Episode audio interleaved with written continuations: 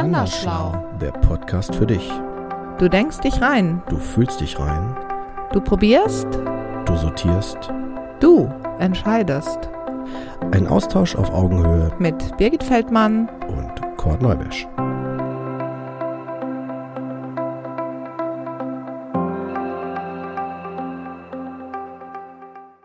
Ja, prima, dann geht's los.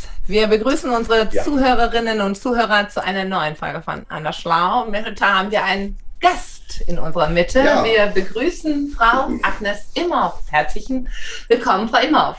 Herzlich Hallo, willkommen. vielen Dank. Dankeschön. Ja, um direkt äh, überzuleiten, wie ist die Schnittstelle? Äh, Frau Imhoff, Sie haben ein Buch geschrieben mit dem, man kann sagen, provokanten Titel Dummerweise hochbegabt. wie ich aufhörte, mich zu verstellen. Genau, wir blenden es gerade ein. genau. Äh, äh, Und äh, ich äh, einleitenderweise äh, sagen kann, dass ich ein Interview, das Sie vor einigen Jahren, glaube ich, gegeben haben, äh, live mitgehört habe am Radio. Ne? Ich glaube, das ist richtig. Ne? Sie haben vor einigen Jahren mal ein Radiointerview gegeben. Ne? Äh, Das war vor anderthalb Jahren, glaube ich, wenn ich mich Mhm. jetzt richtig erinnere. Ja, genau, so vor anderthalb Jahren. Genau, und da äh, bin ich, glaube ich, im Auto unterwegs gewesen und äh, da sind sie mir sozusagen im Ohr hängen geblieben und äh, ja, wie das ja manchmal zufälligerweise so ergeht und ich bin dann später über äh, tatsächlich nochmal ihr Buch, wie man so schön sagt, äh, gefallen und habe das dann eben halt gekauft und gelesen und äh, eben sofort festgestellt, dass da eine große Parallele ist zu unserem Podcast. Von daher, dass ich Sie ähm, als Autorin dieses Buchs äh, so verstehe, dass es Ihnen darum geht, hier nicht die Hochbegabung als Thema an sich herauszustellen, sondern darauf hinzuweisen, was es überhaupt bedeutet, für eine Person über ein reiches Innenleben zu verfügen, über ganz viel, was im Prinzip an diesem Thema dranhängt. Aber so habe ich sie wahrgenommen, was den meisten Menschen, die also mit dem Thema sich äh, anders nähern, gar nicht so bewusst ist. Ist das richtig? Kann man das so sagen? Ja, das ist absolut richtig. Also äh, Hochbegabung wird ja häufig so ein bisschen verengt äh, auf die rein ähm, intellektuelle Hochbegabung. Ne? Und das äh, ist natürlich tatsächlich so, dass das der Punkt ist, den man auch tatsächlich messen kann. Ne? Das ist auch der Grund, warum das eben sehr häufig auf diesen Punkt verengt wird. Aber äh, eine hohe Intelligenz bedeutet eben auch, dass äh, sich der Charakter, äh, der reagiert ja darauf. Ne? Also das ist ja nur ein Ausdruck der Persönlichkeit, wie ich mit bestimmten Persönlichkeitsmerkmalen einhergeht. Und das ist, also muss man äh, auch sagen, in anderen Ländern teilweise schon deutlich besser untersucht worden, wo man Hochbegabung eben als ein komplexes Phänomen betrachtet, zu dem eben auch zum Beispiel äh, Eigenschaften gehören wie hohe Sensibilität, häufig auch ein sehr autonomer Charakter, also ähm, äh, Mangel an Konformität ähm, und äh, solche Dinge. ne? Also Sachen, die man jetzt eigentlich gar nicht automatisch zunächst mal mit hoher Intelligenz in Verbindung bringt. Was, was man häufiger natürlich mit hoher Intelligenz in Verbindung bringt, ist äh, das Thema Schnelligkeit. Ne, das ist bei Genau. vielen Mitbegabten tatsächlich so, dass die sehr schnell sind im Kopf. Bei manchen ist es allerdings auch so, dass es sogar wirkt, als wären sie langsam. Ne? Und, aber nicht, weil sie langsam sind, sondern einfach deswegen, weil zum Beispiel sie sehr sensibel sind und deswegen ähm, oft alles durcheinander geht und es ihnen schwerfällt, äh, sich so direkt ähm, an dem Thema dran zu bleiben oder eben auch einfach deswegen, weil ihnen zu viel im Kopf rumgeht ne? und weil sie das nicht sortieren können. Genau, das heißt, im Außen, im Außen könnte man sagen, passiert im Prinzip Ja. nichts. Ne? In der äußeren Kommunikation, während wahrscheinlich in der Person ganz viele Prozesse ablaufen. Ganz genau. Ne? Und das ist also wirklich so, dass es dann häufig äh, eben, dass diese Schnelligkeit innerlich stattfindet und äh, nach außen hin aber nicht so wirkt. genau. Ähm, eine Frage, was glauben Sie, woran es liegt, dass genau diese Seite, dieses, was aus meiner Sicht auch wirklich da dran gehört, und Sie weisen ja auch im Prinzip auf die Forschung in anderen Ländern hin, ähm, was ist das Problem, dass das einfach gar nicht so bewusst ist in den meisten Köpfen? Würden Sie es darauf zurückführen, dass sich hier vornehmlich Menschen mit Hochbegabung beschäftigen, die aufgrund von einem Nichtbewusstsein für diese Ecke äh, der Men also der menschlichen Facetten ähm, eine Idee haben oder einfach, weil sie es nicht nachvollziehen können. Weil also im Prinzip Menschen mit dem Thema befasst sind, sagen wir es jetzt mal leicht ketzerisch, die vermutlich sehr intelligent sind, aber eventuell nicht hochbegabt sind. Gut, das kann ich jetzt natürlich im Einzelfall nicht sagen. Ne? Das wäre jetzt natürlich auch ein bisschen, äh, wenn ich jetzt da eine pauschale Aussage treffen würde, das geht in der Form eigentlich nicht, das ist ganz klar. Äh, mag sein, dass es tatsächlich beim einen oder anderen mitspielt, das halte ich durchaus für, für denkbar. Ich denke, was auch äh, sicher eine Rolle spielt, ist, dass man in Deutschland generell mit dem Thema Hochbegabung noch äh, sehr große Probleme hat. Ne? Also das ist ein Thema, das ja lange Zeit sehr, sehr schlicht quasi schon fast ein Ärgernis. Und ähm, man hat sich sehr lang gesträubt, sich mit dem Thema überhaupt auseinandersetzen zu müssen. Und erst als dann also in anderen Ländern das also derart ähm, vorangetrieben wurde und äh, dann einfach auch irgendwann mal auch medial präsent war, äh, da hat man dann auch Zähnen mehr oder weniger zunächst mal äh, sich mit dem Thema Hochbegabung auseinanderzusetzen. Und ähm, ich könnte mir vorstellen, dass da auch so ein bisschen der Gedanke mitspielt, hm, es darf eigentlich keine Elite geben. Ne? Und das, äh, man, das ist aber gar nicht der Gedanke bei der Hochbegabung. Ne? Es geht ja mhm. nicht darum, ähm, da irgendwie so eine künstliche Elite konstruieren zu wollen. Äh, das ähm, ist einfach ein Persönlichkeitsmerkmal und es geht ja letztlich darum, diesen betroffenen Menschen und äh, ganz besonders natürlich den Kindern, die noch besonders verletzlich sind, denen ein gesundes Aufwachsen zu ermöglichen und ähm, ja auch ihre Inklusion letztlich in der Gesellschaft zu sichern. Mhm. Genau. Ja, okay, danke an der Stelle. Nein, natürlich, Sie können an der Stelle ja wirklich keine pauschale Aussage tätigen. Aber ich finde, es ist halt für mich als Mutter ebenfalls ja auch äh, über meine Mutterrolle bin ich zum Thema gekommen. Ich meine, an der Stelle haben wir eine Parallele. Ne? Sie schreiben das ja in Ihrem Buch. Sie waren ja auch im Prinzip ähm, als, äh, ich sage jetzt einfach mal, gut beschäftigte Akademikerin mhm. erst durch die Tochter zum Thema Hochbegabung gekommen. Mögen Sie uns ein paar Informationen geben? So, wer sind Sie? Wer ist Agnes Imhoff? ja. ähm, gut, äh, ja, ich bin promovierte Islamwissenschaftlerin und habe aber außerdem eine professionelle Gesangsausbildung und ähm, habe ein weiteres Leben als Autorin. Also das heißt so im Prinzip äh, drei ähm, Standbeine letztlich. Ähm, die mich äh, hauptsächlich so interessieren und äh, habe lange Zeit tatsächlich auch in der Wissenschaft natürlich äh, mich bewegt. Das tut es auch heute noch, aus der traditionelle Weg nicht meiner ist, dass ich da nicht so wirklich reinpasse.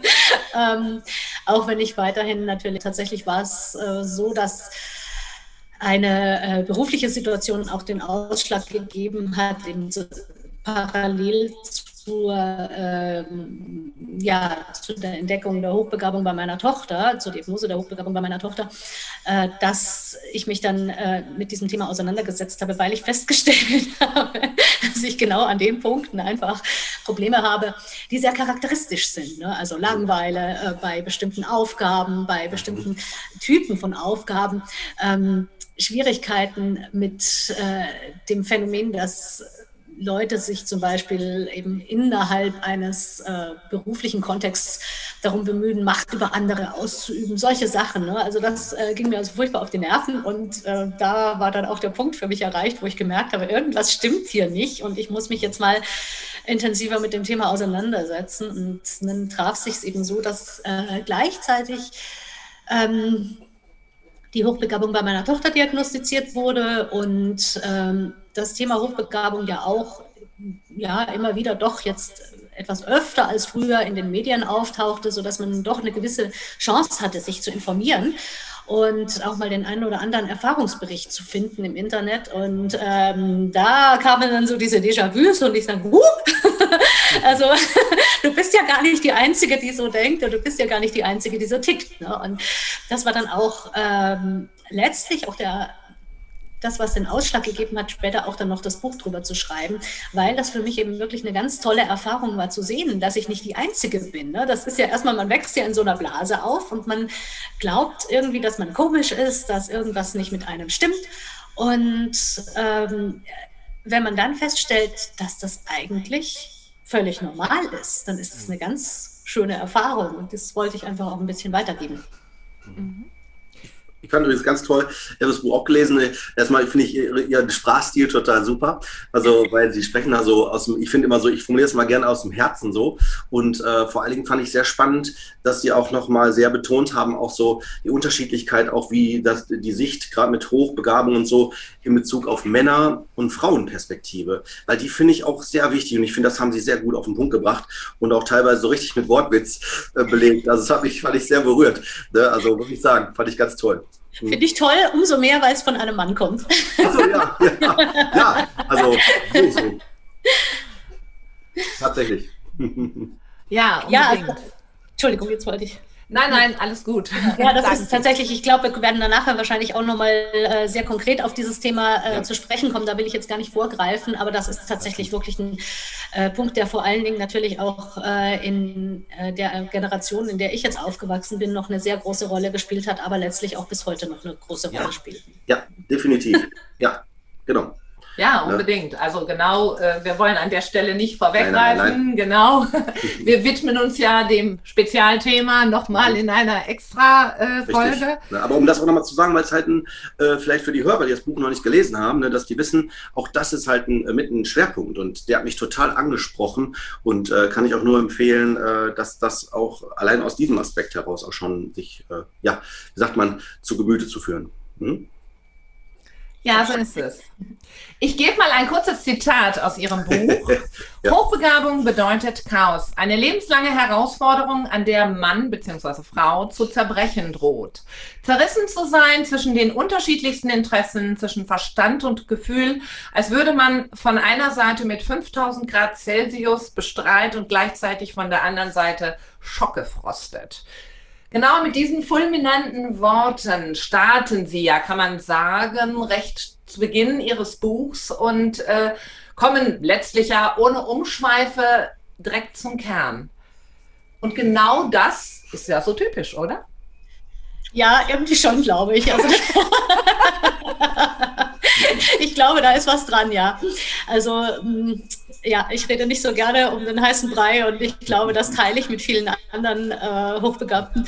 Und ähm, ja, es ist äh, ein Stück weit vielleicht der Gedanke, dass es Zeitverschwendung ist oder dass man in der Zeit, die man äh, ja durch das, rum, durch das höfliche Herumreden vielleicht auch noch äh, tiefere Gedankengänge tieferen Gedankengängen folgen könnte, dass man äh, Dinge noch detailisieren könnte.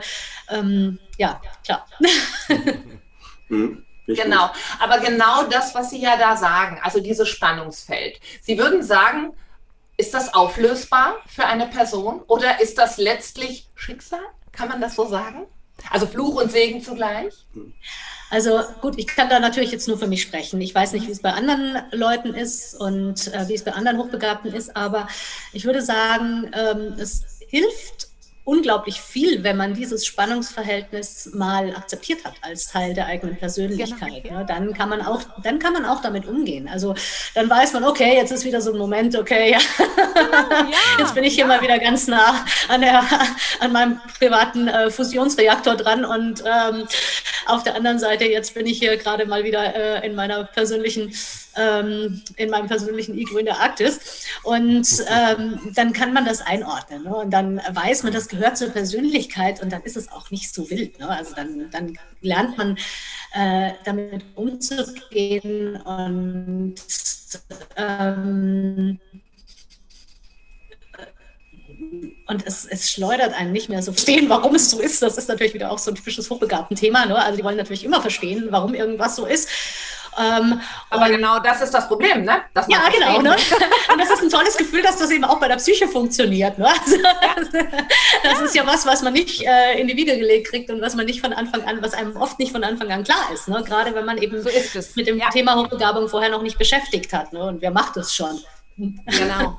Ja, aber genau das ist es. Ne? Es geht im Prinzip um diesen Bewusstseinsprozess, ne? der ja äh, ungeachtet äh, der Tatsache, dass er grundsätzlich vorhanden ist, aber manchen ja einfach doch nicht äh, so schlussendlich durchdacht äh, worden ist, sondern wir Absolut. erleben ja oft im Kontext äh, der Menschen, die bei uns äh, in der Praxis sind, also die wir in Gruppen zusammengeführt haben, das äh, oft eher äh, Gegenteil, dass die Menschen eben das äh, sehr äh, getrennt voneinander erleben und dann glauben, sie haben eine Borderline-Störung, sag ich Ja, jetzt. genau, ganz genau. Genau, ne? Also ja. das ist wirklich ist direkt, ganz äh, witzig, dass Sie genau das sagen mit der Borderline-Störung, denn ich hatte auch bei mir mal den Verdacht irgendwie und dann habe ich festgestellt, nee, bist nur hochbegabt, alles okay.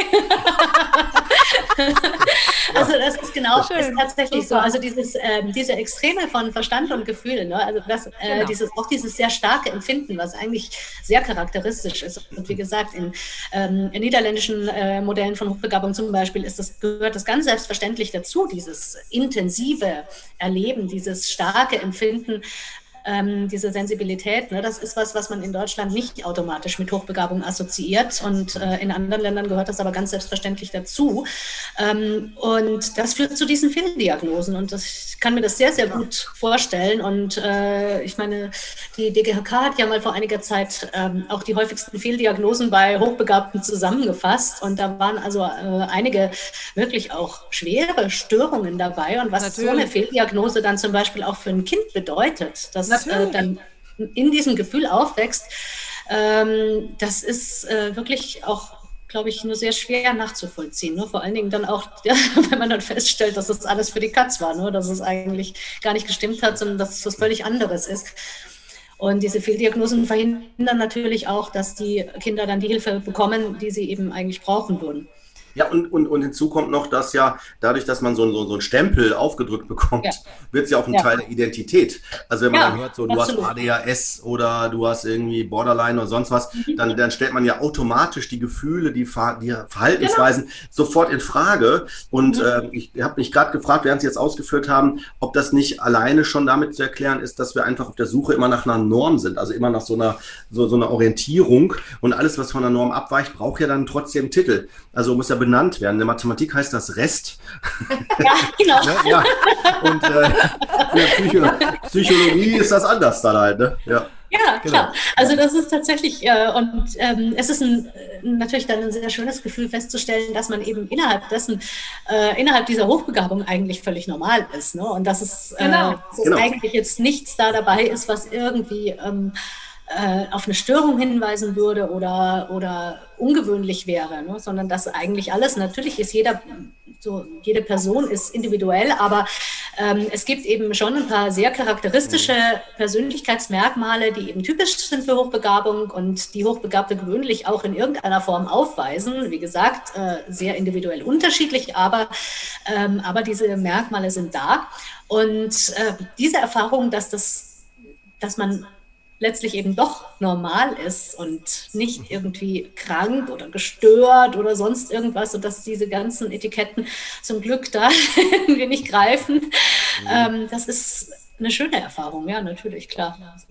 Ja, und losgelöst kann man ja im Prinzip sagen, wird ja vieles durch erlebte Langeweile. Ne? Also ich finde diese erlebte Langeweile, die ja auch letztendlich im gesellschaftlichen Kontext dann äh, an so einen Verhaltenskodex äh, stößt, dass man das bitte nicht zu äußern hat. Ne? Also man erlebt das innen drin, kann es aber in irgendeiner Form nicht verwortlichen. Ne? Wie, wie, wie erging es Ihnen in Ihrem Berufsleben, ich sage jetzt einfach mal Mhm. vor der Testung, als Sie ja gut, ich meine an der Stelle, ne, Sie haben ja im Prinzip, man kann ja sagen, Sie haben so etwas wie einen recht geraden Lebensweg. Sie haben auf dem direkten Weg das Abitur erworben und haben dann studiert. Das ist richtig. Und promoviert und waren bereits promoviert, als Sie sich haben testen lassen. Das ist richtig, Ja. ne? ja, genau, das ist richtig. Äh, ja, die Langeweile. Sie gehen aber auch ganz schön direkt rein, ne? Immer. Immer. direkt in die Hölle. Genau. In die Ja. Vorhölle. ähm, also ich muss ähm, das, das war mir ganz lange nicht bewusst, dass es Langeweile ist. Ne? Also ich habe immer gedacht, äh, dass irgendwas nicht stimmt oder dass ich vielleicht auch irgendwie ein bisschen komisch bin, eben auch vielen anderen so geht. Und man sieht das ja auch teilweise wirklich schon bei Kindern, selbst im Grundschulalter schon, ne? dass die sich einfach irgendwann aus dem Unterricht ausklinken, dass die äh, anfangen zu trödeln ähm, weil sie den Stoff längst begriffen haben und jetzt eigentlich nicht wissen, was sie jetzt noch hier in dieser Stunde sollen. Ne? Und ähm, das ist äh, so ein, das ist natürlich ein komisches Gefühl, weil ähm, Langeweile, also ist ja ein unglaublicher Stress ne? und ähm, macht auch mittelfristig aggressiv. Deswegen haben ja viele hochbegabte Kinder auch Probleme mit Aggressionen. Ich auch. Ähm, hatte das auch als Kind. Und ähm, das ist, ja, äh, es kann einen wirklich an den Rand einer Panikattacke treiben, ne, diese Langeweile. Also das ist wirklich so, ich habe es dann irgendwann angefangen zu durchschauen, dass wenn ich, äh, wenn ich zu lange in so, einer, in so einer Situation bin, dass das wirklich... Ähm, ja, man, man droht dann irgendwie zu explodieren, man droht dann irgendwie auch sehr unangenehm zu werden für sein Umfeld. Mhm. ähm, je nachdem natürlich auch, wie die Persönlichkeit ist. Ne? Die einen äh, sind dann eher so diejenigen, die dann äh, aufbrausend werden und unleidlich werden. Die anderen sind eher die, die sich zurückziehen, äh, sich verstecken.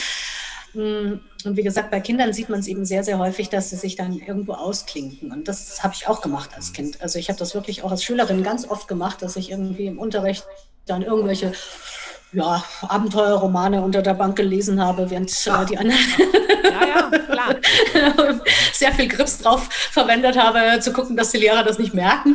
Ähm, und, also Multitasking, Multitasking ist eben für Hochbegabte normal, kann man sagen, an der Stelle. Ne? Ja, ein Stück weit schon, ja klar. Ja, also, genau. ähm, also stille, stille Nebentätigkeiten empfehle ich auch bis heute. Ja, also ich sag mal, gerade das Lesen oder Zeichnen finde ich, sollten Lehrer, das ist das minimalinvasivste Hilfsmittel, also dazu regelrecht zu ermuntern. Denn dadurch stört man nicht die anderen und man selber hat aber noch etwas, wo man sich ausleiten kann, um vielleicht ausgestaute Aggressionen äh, zu verhindern. Ne? Denn die ja, müssen ja auch irgendwo hin. Ne? Ja, absolut. Und das ist eben auch wirklich, also das Zeichnen ist eher so ein Verarbeiten ne, oder, oder einfach eine kreative Tätigkeit. Genau. Und äh, das Lesen, das äh, gibt dem gelangweilten Geist Futter. Ne? Also genau. das ist ja. auch wirklich was, was Hochbegabte wirklich brauchen. Die brauchen das. Äh, das wird ja häufig so ein bisschen missverstanden als ähm, Ehrgeiz oder als ähm, vielleicht sogar schlimmstenfalls Ehrgeiz der Eltern, ne? Äh, dass Hochbegabte eben häufig sehr gerne auch Frau oder eigentlich immer, so gut wie immer, ich kenne eigentlich keinen, bei dem es anders wäre, ähm, dass sie eigentlich nach allem greifen, was in irgendeiner Form irgendwie was mit Wissen zu tun hat und was ihnen da so ein bisschen Futter für ihren Geist gibt. Genau. Und äh, das hat aber nichts mit Ehrgeiz zu tun oder mit äh, irgendjemand gefallen wollen, sondern das ist ein Bedürfnis. Ne? Das ist ein Bedürfnis. Ja. Äh, die brauchen das. Ähm, um sich gesund entwickeln zu können. Richtig. Und äh, das ist wirklich was, ähm, was eben heute auch noch im Schulsystem häufig unter den Tisch fällt. Ne? Also wenn da die Hochbegabten sagen, hm, ist langweilig, hm, können wir nicht irgendwie mal was Anspruchsvolleres machen, dann kommt sofort, ach Gott, ja, da will sich einer einschleimen oder da sind vielleicht die Eltern hinterher ne? oder sowas. Hm, nein, sind sie eben häufig nicht, sondern es ist ganz häufig äh, tatsächlich einfach dieses Bedürfnis des Kindes, genau wie andere Kinder sich äh, nach emotionaler Zuwendung sehnen oder und die brauchen. Ne? Und, ähm, oder wie die Kinder eben Essen und Trinken brauchen. Das ist, äh, steht wirklich auf derselben Stufe und das wird noch immer sehr stark unterschätzt. Ja, unbedingt. Also diese Alltagstätigkeiten, ne, im Prinzip, ne, die äh, im Prinzip äh, bei uns dazu erstmal führen, dass eine gewisse Erdung natürlich äh, vorhanden ist. Aber wenn es dann eben darum geht, dass als Belohnungsmaßnahme, das schreiben Sie ja auch in Ihrem Buch, äh, beispielsweise Ihrer Tochter dann das gleiche langweilige Rechenstäfelchen, ja. ne, anstatt in Grün äh, jetzt in Rot angeboten wird, aber letztlich am Aufgabentyp sich ja nichts verändert hat. Und das ja. stellt die Belohnungsmaßnahme äh, da, dann ist ja einfach ähm, einem selber schon klar, dass das nicht ziehen kann. Weil wir ja wissen, für uns, das würde bei uns ja auch nicht helfen, äh, besser übers Stöckchen zu springen, richtig? Absolut. Also das ist dann wirklich so, dass äh, sich die Kinder natürlich irgendwann auch fragen, ja, warum soll ich denn dann schneller fertig werden, ne, wenn ich dann dafür noch bestraft werde? Ja, ähm, da wäre ich ja schon blöd, ne? Und dann trödle ich eben und äh, da habe ich mehr davon. Mhm. Genau. Genau, aber an der Stelle äh, finde ich auch ein Phänomen ganz fantastisch, um nochmal aufzugreifen, die Schnelligkeit, mhm. die ja eben auch äh, sich dann erstaunlicherweise zu einer Faulheit entwickelt. Ne? Das ja. ist ja etwas. Genau, und das ist ja etwas, was sich eben aus solchen Situationen in der Schule erlebt, im Prinzip so entwickelt hat. Ne? Dass man das Gefühl hat, sich anzustrengen lohnt irgendwie nicht. Ne?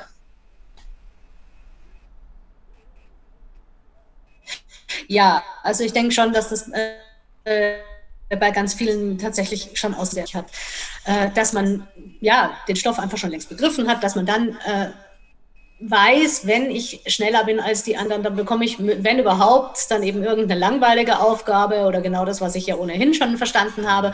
Und ja, klar, dann äh, sucht man sich eben irgendwelche Techniken, um dem Ganzen auszuweichen. Und äh, das kann zum Beispiel dann so aussehen, dass man einfach dann äh, den Kopf in die Luft reckt und äh, vor sich hin träumt oder eben irgendwelche genau. äh, anderen Dinge macht oder eben ja irgendwas, was, äh, was völlig fachfremd ist oder eben auch, dass man so zum Klassenkasper wird, ne? was ja auch viele Hochbegabte sind, die dann eben aus Langeweile den Unterricht auch ein bisschen stören, einfach nur damit irgendwas passiert. Ne? Also ja, ja, genau. ähm, bei mir sah das dann häufig so aus, dass ich dann entweder wirklich unter der Bank einfach einen Abenteuerroman gelesen habe oder ich habe währenddessen irgendwelche Theorien entwickelt und dabei dann eben leider ja nicht mehr zugehört, mhm. was der Lehrer über den normalen Stoff sagt. Ähm, ne, also weil ich einfach ähm, es kommt zu der Punkt, nur man hat, man ist an einem Punkt, wo man eigentlich die Sache verstanden hat und wo man merkt, oh Gott, kannst du nicht ein bisschen schneller erklären? ähm, und dann klingt man sich aus, weil einem langweilig ist, macht irgendwas anderes, egal was das jetzt ist. Äh, und dann ähm, natürlich, wie dann der Teufel es will, genau in dieser Zeit, äh, in der man sich ausgeklinkt hat, kommt dann irgendwas, was vielleicht doch ganz interessant gewesen wäre oder was man vielleicht doch hätte mitkriegen sollen. Und dann ähm, fehlt das hinterher. Und auf die Art und Weise entstehen dann eben gerade bei hochbegabten hochbegabten Kindern häufig auch Wissenslücken. Ne? Mhm. Ja, ja. Die sie dann später, wenn sie promoviert sind, wieder aufholen müssen. Ganz genau. Ganz genau. Das ist total spannend, ja.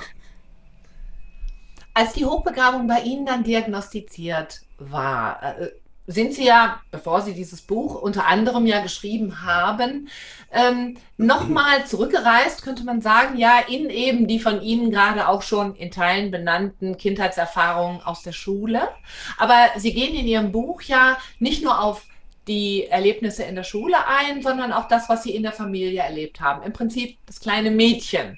Ne? Was, äh, ähm, was hat die für Erfahrungen gemacht, die sie dann ja noch einmal, kann man ja sagen, ne, bei einer Reise zu sich selbst noch einmal ähm, neu bewertet hat? Könnte man das so sagen? Ja, bestimmt. Ähm, es ist, glaube ich, auch ein großer Unterschied. Ich meine, ähm, ich meine, ich hatte jetzt die Situation, ähm, dass ich jetzt in meiner Familie eher so ein bisschen äh, die Außenseiterin gewesen bin. Mhm. Mm, das ist nicht bei allen Hochbegabten so. Ne? Es gibt auch Familien, wo jetzt zum Beispiel alle Kinder hochbegabt sind oder vielleicht die Eltern oder zumindest ein Elternteil ähm, da auch das nachfühlen kann und das äh, nachempfinden kann. Und da, glaube ich, sieht die Situation dann auch ein bisschen anders aus. Ähm, in meinem Fall äh, habe ich mich einfach sehr, sehr stark als Außenseiterin gefühlt innerhalb der Familie, auch ein Stück weit als Fremdkörper gefühlt in der Familie, äh, weil ich eben so war, wie ich war und das, äh, und das einfach anders war und ähm, auch aneckte.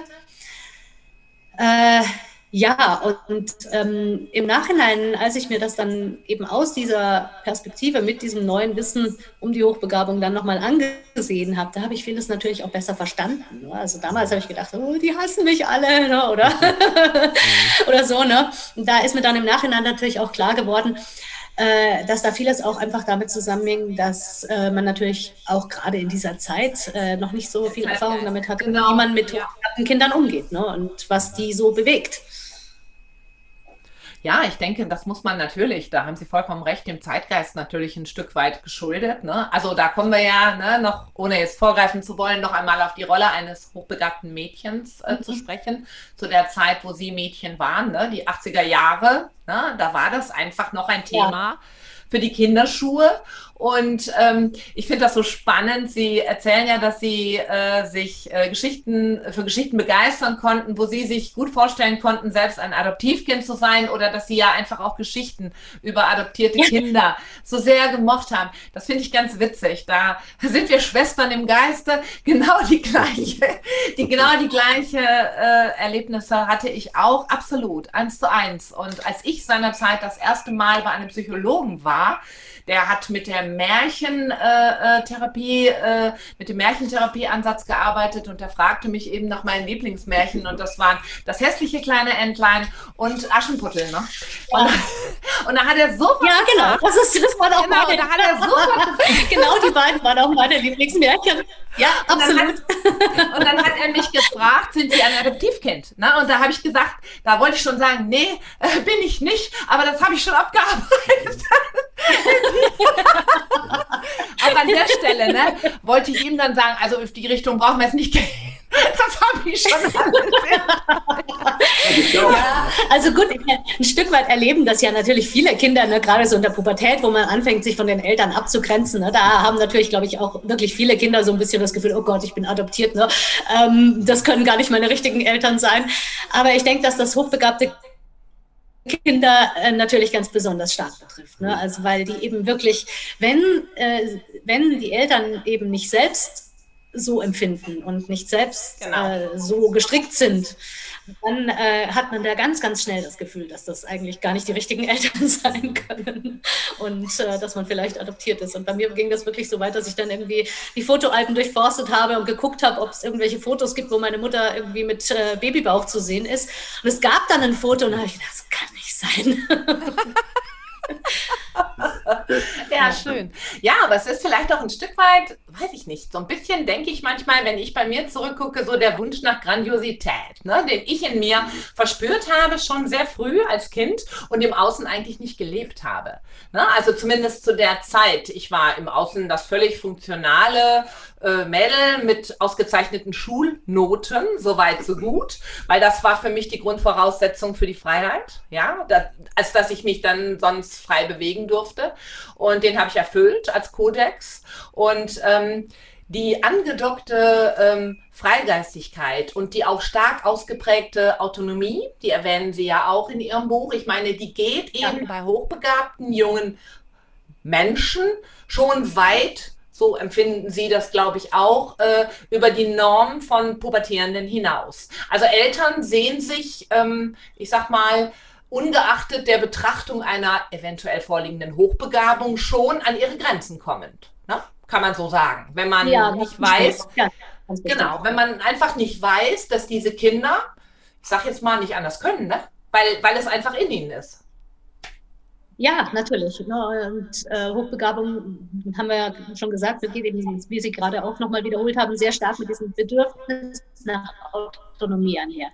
Und äh, gerade in der Pubertät, wo ja Kinder ohnehin sich von den Eltern emanzipieren und äh, wo sie ohnehin ihren eigenen Weg finden müssen, da, das finden Hochbegabte häufig eben wirklich nochmal ganz besonders extrem. Und die Pubertät ist deswegen auch für viele Hochbegabte äh, alles andere als eine schöne Zeit, weil es eben eine Zeit ist, in der man auf der einen Seite, man ist ja auch im Kopf schon ein paar Jahre älter. Ne? Also wenn man ja. ähm, 13, 14 Jahre alt ist, ist man ja als hochbegabtes Kind im Kopf häufig schon 18 oder 19.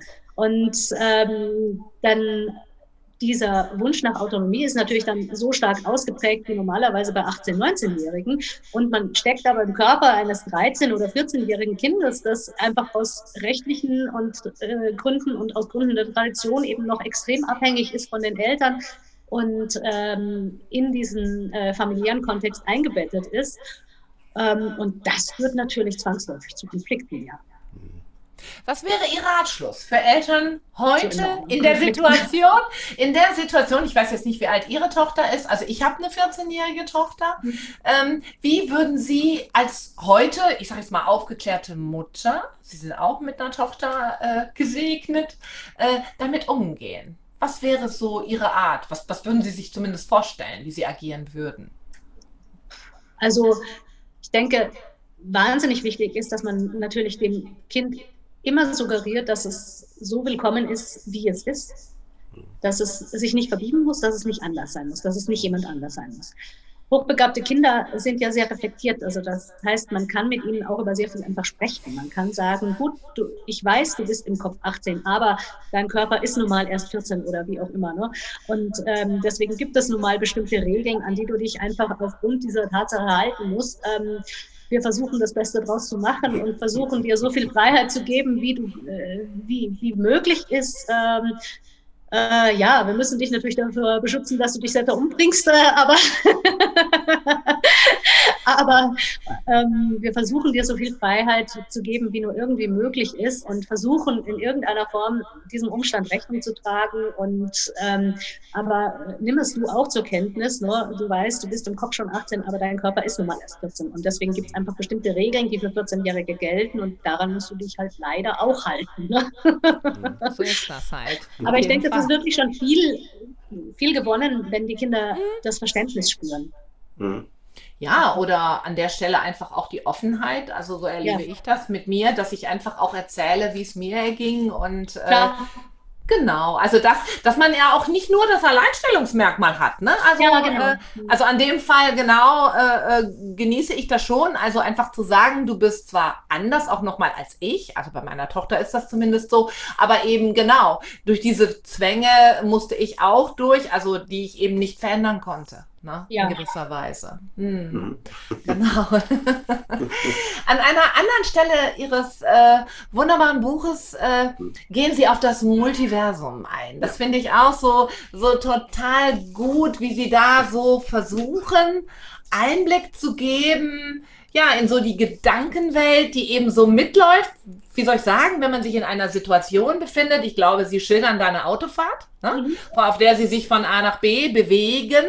Und äh, sie nehmen den Leser mit in ihre Gedankenwelt. Ne? Sie bewegen sich ja in einem Auto, das heißt, sie sind äh, äh, grundsätzlich mit sich alleine, ne, laden aber ein, ähm, im Prinzip diese Multiplizität, also wie soll ich sagen, diese multiplen Gedanken ähm, da einmal vollendlich mit durchzuleben. Und Ja. genau. Das ist im Prinzip wirklich wie so eine, ich weiß nicht, wie es bei anderen äh, ist. Ich, ich habe es, ich erfahre es eben so, also es ist wirklich so eine, ähm, ja, so eine Realität, die unglaublich äh, vielseitig ist, die unglaublich ähm, viele Facetten hat, die eben häufig dann eben auch wirklich gleichzeitig wahrgenommen werden. Ne? Und äh, dieses Gefühl, ähm, auf der einen Seite spielt sich vielleicht eine Geschichte im Hinterkopf ab, eine Erinnerung, und auf der anderen Seite kommen Bilder ähm, und das eben häufig dann auch wirklich simultan. Mhm. Genau.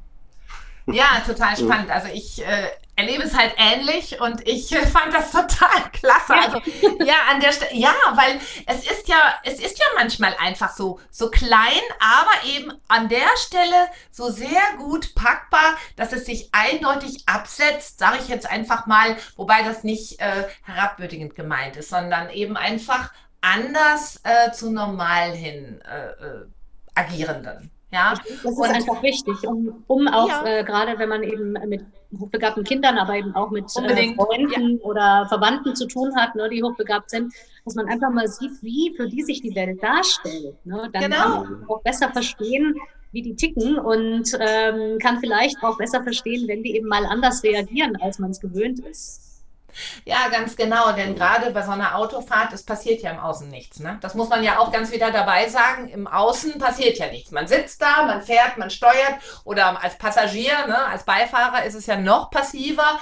Und wenn dann vielleicht keine Unterhaltung läuft, was da einfach in einer Person äh, an verschiedenen Handlungssträngen äh, agieren kann. Ne? Es ist ja letztendlich auch in der Behandlung von Hochbegabten immer eine Frage der Kommunikation. Bin ich in der Lage, eine Person da abzuholen, wo sie steht und dieses, was wir eben schon hatten, das mit dem Verstehen, das ist ja so dieses entscheidende Thema. Sie schildern ein Beispiel, dass Sie eine Reitstunde nehmen und äh, die Ja. Reitlehrerin, genau, die Reitlehrerin versteht sie nicht, beziehungsweise wie ist es gewesen? Sie hat eine Aufforderung an Sie gemacht, die Sie wiederum nicht äh, nachvollziehen konnten und dementsprechend nicht umsetzen konnten. Beziehungsweise Sie haben es umgesetzt und es hat nichts gebracht, ne? So Das hat nicht funktioniert, weil ich nicht verstanden habe, äh, wozu es gut sein soll. Genau. Und ähm, das ist tatsächlich was, was eben wirklich sehr charakteristisch ist, glaube ich, was ich jetzt schon ganz oft gehört oder auch gelesen habe ähm, und eben auch an diesem Beispiel äh, einer eigenen Erfahrung illustrieren konnte, ähm, dass eben Hochbegabte sehr stark ähm, sinnbezogen lernen. Also sie lernen nicht Dinge einfach auswendig, mechanisch, das können die zwar, aber das ist eigentlich nicht das, äh, wodurch es im Kopf bleibt, sondern äh, sie nehmen ähm, sie, sie nehmen Dinge auf, indem sie verstehen, indem sie begreifen. Also äh, es gab in einem Buch von Katharina Vizitz, glaube ich, war das ein sehr schönes Beispiel von einer hochbegabten Frau, die zum Beispiel beim Klavierspielen, wenn sie ein neues Stück gelernt hat, äh, nicht die einzelnen Töne erstmal abgespielt hat, sondern erstmal versucht hat zu begreifen, was hat sich der Komponist bei der Sache gedacht. Und danach hat die erst angefangen, die Töne zu lernen. Ähm, und das finde ich jetzt eigentlich sehr charakteristisch. Ne? Und das also bei dem bei diesem in dieser Reitstunde, das war genauso eine Situation. Ich wusste jetzt nicht, was will sie von mir ähm, und habe versucht herauszufinden, äh, was ist der Sinn der Sache, wo ist äh, der Fehler und ähm, und warum muss jetzt äh, genau das getan werden, um den Fehler auszubügeln ähm, weil sich natürlich eben dann das gesamte Handeln dran ausrichtet. Und einfach stumpf irgendwie einen Befehl befolgen, das, das geht nicht. Ne? Also das, äh, damit habe ich riesengroße Schwierigkeiten. Ähm, konnte ich noch nie, werde ich wahrscheinlich auch nie können, habe auch kein Interesse, das zu lernen, ehrlich gesagt. Also das ist mal wirklich ein Punkt, wo ich sagen muss, da habe ich kein Interesse, das zu lernen, weil ich das nicht für eine sinnvolle Fähigkeit äh, halte. Ähm, aber das ist natürlich eben was, was das Lernen in einem einfachen, in einem normalen Kontext, in dem jetzt gerade Lehrer eben keine Erfahrung mit Hochbegabten haben, äh, da kann es schon mal zu Konflikten führen, ne? weil eben natürlich äh, das Lernen noch immer sehr stark darauf ausgerichtet ist, erstmal einfach zu tun, was einem gesagt wird. Und äh, wenn man das nicht kann, sondern stattdessen gerne begreifen möchte, warum man das tun soll, dann wird es gerne zu Problemen, ja. Ja. ja, es ist die Herangehensweise, ne? könnte man ja. so sagen, ne? wie man mhm. sich überhaupt ein Themengebiet erschließt, über welche Kanäle beispielsweise. Ja. Ne? Genau. Ja. Wenn da äh, Kinder, auch bei hochbegabten Kindern ist das ja unterschiedlich. Das ist ja nicht äh, bei allen gleich, aber grundsätzlich die besonders autonomen oder freigeistigen, da erlebt man ja auch, dass sie sich Themen ganz anders eben erschließen. Und äh, man könnte doch auch an der Stelle sagen, natürlich optimalerweise andere Trainer, andere Lehrer, andere Pädagogen bräuchten, die zumindest ergänzend, so stelle ich mir das immer optimalerweise vor, ähm, dem Kind helfen, des Notfalls dann selbst sich zu erschließen. So wie Sie es ja in dieser Reitstunde auch gemacht haben. Letztlich haben Sie es sich sicher erklärt, nicht wahr? So war es. Ja, ja, genau. Da kam dann irgendwann der Punkt, wo ich dann einfach selber genau. verstanden habe, was das Problem war und dann festgestellt genau. habe, ah, es liegt gar nicht so sehr daran, dass der Zügel irgendwie zu lang ist, sondern es liegt daran, dass meine Haltung äh, nicht gerade ist. Ne? Und dadurch wird der Zügel zu lang.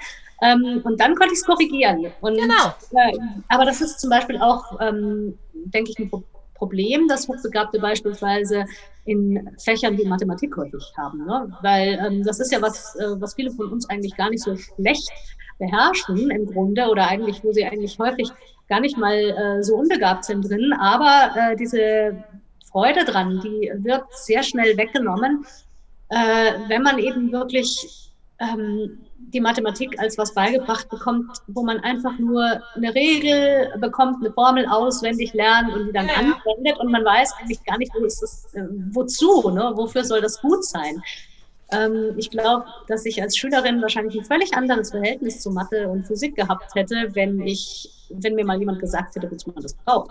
Aber, aber, genau das fand ich übrigens auch eine super Stärke von ihr, ihrem Buch, auch ihrem, wie sie schreiben, dass sie Dinge auch in Frage stellen und auch, also jetzt kann man natürlich denken, oh, das ist ja nur einfach nur Kritik und so weiter, aber das sehe ich überhaupt nicht so, sondern eher, es ist so eine, so, so eine kritische Auseinandersetzung im Sinne von konstruktiv, wie man die Dinge auch anders sehen kann. Das betone ich vor allen Dingen auch deswegen so, ich habe selber ja ein Buch geschrieben, das so über die psychischen Phänomene handelt, ne? das heißt das Psychobuch, warum die Psyche nichts Verrücktes ist und ähm, da habe ich mich auch kritisch äh, der, der, der Medizin und der Psychologie und auch so alles, was so die, die bisher das Verständnis von, von krank, also Krankheits, krank sein, wenn Psyche krank wird, also so wird es ja gesagt, äh, bei in, laut der Krankenkassen dann, wenn es zu Symptomen kommt, äh, einfach da auch kritisch sich den Dingen zu stellen.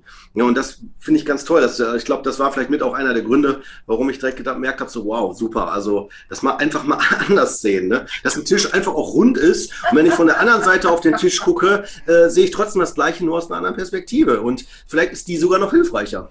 Ja, absolut. Also das finde ich ganz toll, dass Sie sich da damit äh, mit diesem Thema beschäftigen und auseinandersetzen, denn das äh, halte ich auch für ganz wichtig. Und ähm, da würde ich auch sagen, dass das wirklich auch ein Punkt ist, ähm, wo äh, jetzt zum Beispiel auch, es wird ja auch häufig gefragt, ne, wo ist der Punkt, wo die Gesellschaft von Hochbegabten profitieren kann. Äh, da wird natürlich immer zuerst daran gedacht, dass die eben äh, schlau sind und dass sie schnell sind, aber eben es geht eben auch in meinen Augen und äh, sehe ich schon, sind wir genau, sind wir uns einig, eben auch wirklich gerade um diese Fähigkeit, ne, die Dinge mal aus einer anderen Perspektive zu betrachten und äh, die Dinge mal ähm, kritisch zu hinterfragen, nichts einfach auch als ähm, absolut hinzunehmen oder ähm, Neudeutsch als alternativlos, ähm, sondern also einfach erstmal die, die Dinge prinzipiell zu, äh, zu, zu hinterfragen, aus anderen Perspektiven zu betrachten und ähm, dadurch natürlich auch ja, Möglichkeiten aufzuzeigen, die man vielleicht sonst nicht gesehen hätte. Auch ähm, eine Kreativität noch in den Diskurs mit reinzubringen. Das finde ich wichtig. Also da denke ich, äh, kann man auch, also auch hier ist ein Punkt, wo eben auch die Gesellschaft von hochbegabten Menschen profitieren kann. Wir sind nicht die Einzigen, die das können, aber sie können das eben sehr häufig. Mhm.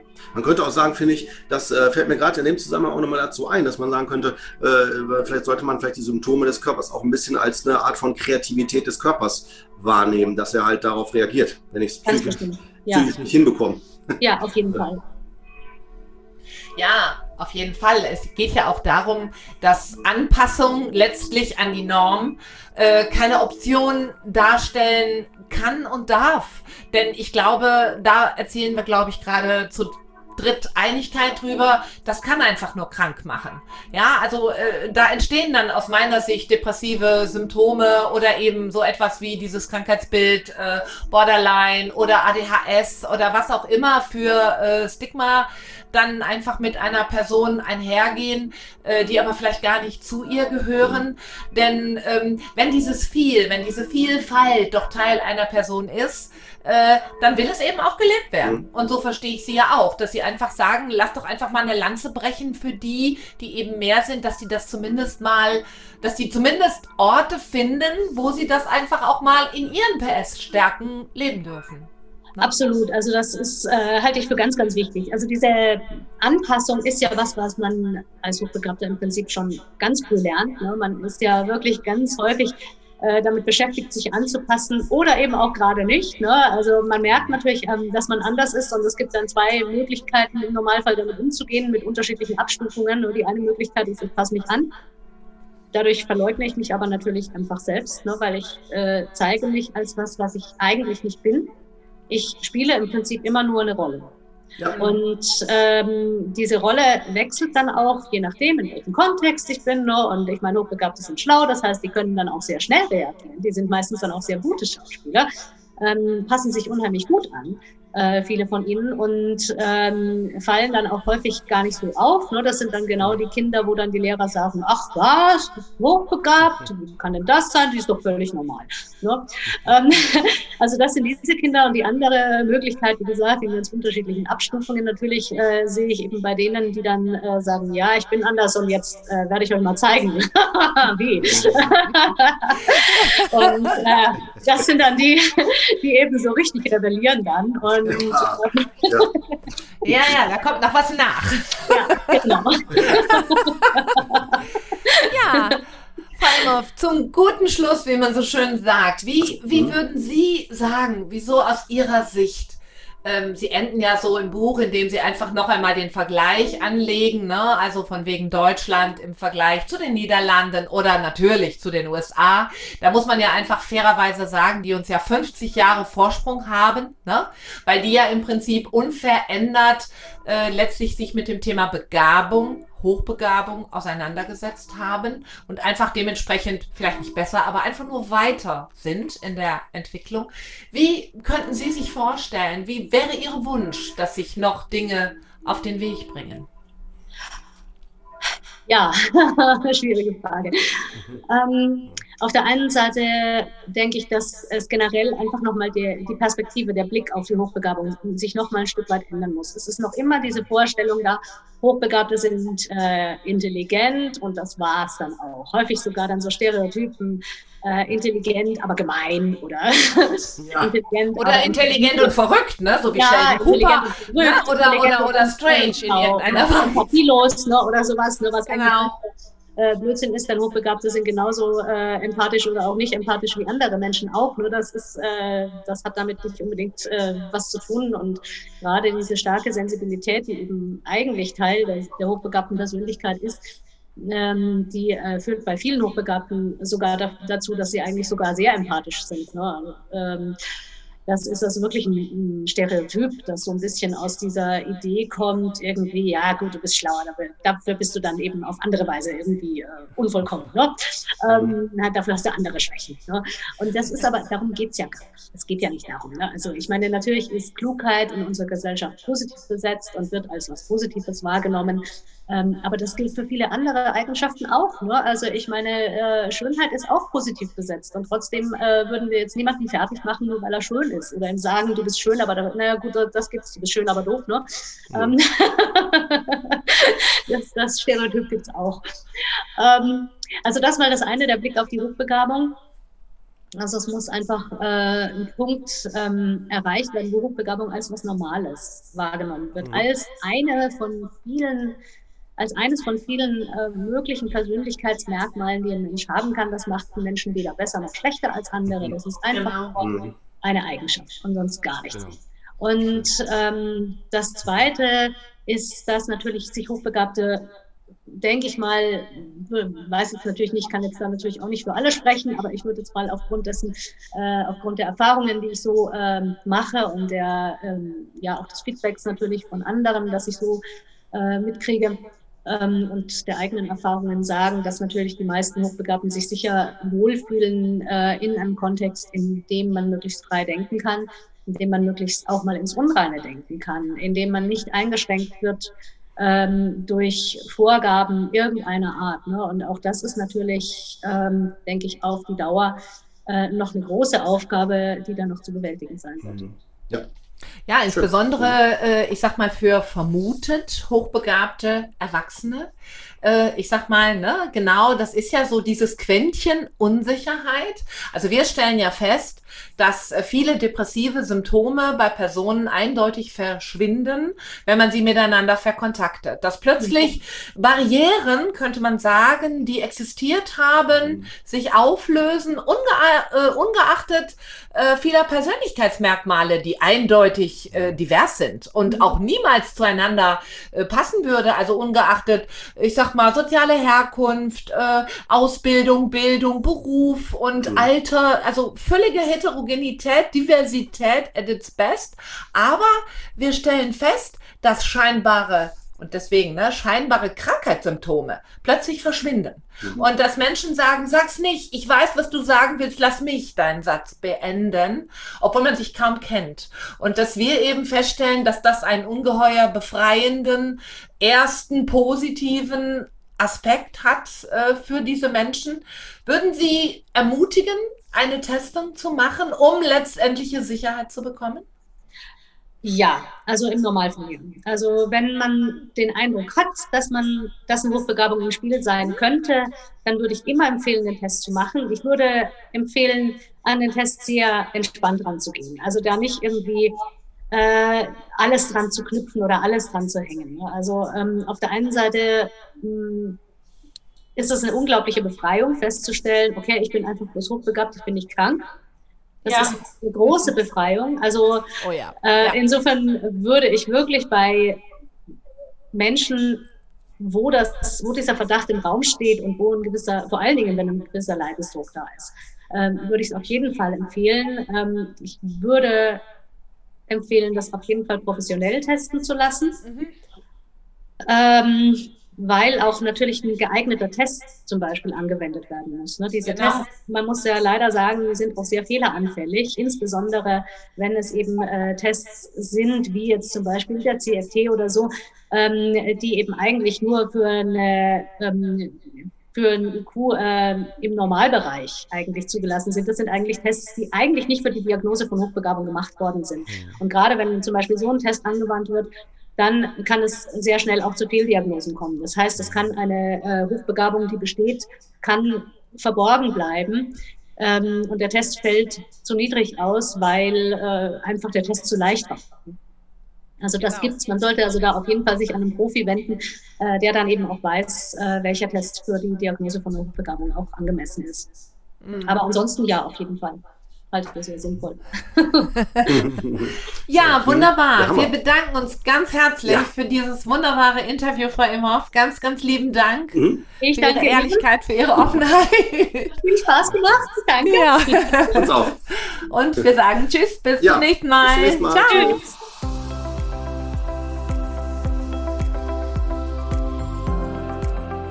Du tust es. Du bist es.